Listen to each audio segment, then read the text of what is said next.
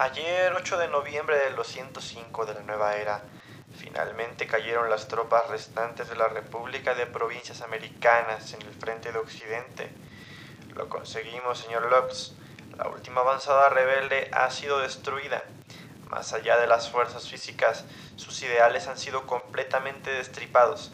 Urbs Renati es ahora la capital mundial y nuestra ideología es la única existente. Usted mejor que cualquier otra persona comprenderá las dimensiones de esto, señor Lux. Ha recorrido este sendero conmigo desde que usted tiene memoria y ha servido fielmente a los ideales de la Tampton Philosophy. El hombre común, tan carente de conciencia para autogobernarse, al fin, luego de tantos sinsabores, podrá salvarse.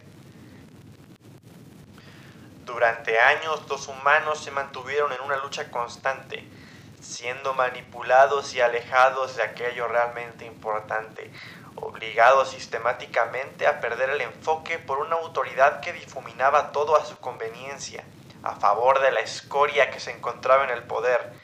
Hermanos eran engañados para pelear entre ellos, creando enemigos donde había aliados, movidos cuidadosamente como un ajedrecista que mueve sus peones, negros contra blancos, comunistas contra capitalistas, fascistas contra libertarios, mujeres contra hombres, ricos contra pobres, menudas tonterías.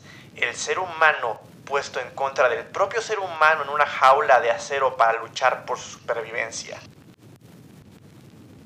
El día de hoy se acaba la lucha, pero apenas comienza nuestro trabajo. Suprimimos la avaricia y el egoísmo de los alevosos desgarramos la corruptibilidad del ser y los reemplazamos con ilustración y sabiduría. El futuro, el futuro se presenta brillante, pero mantener la serenidad evitará que el brillo te deslumbre. No era posible nuestra sociedad perfecta, pero no era posible alguna mejor.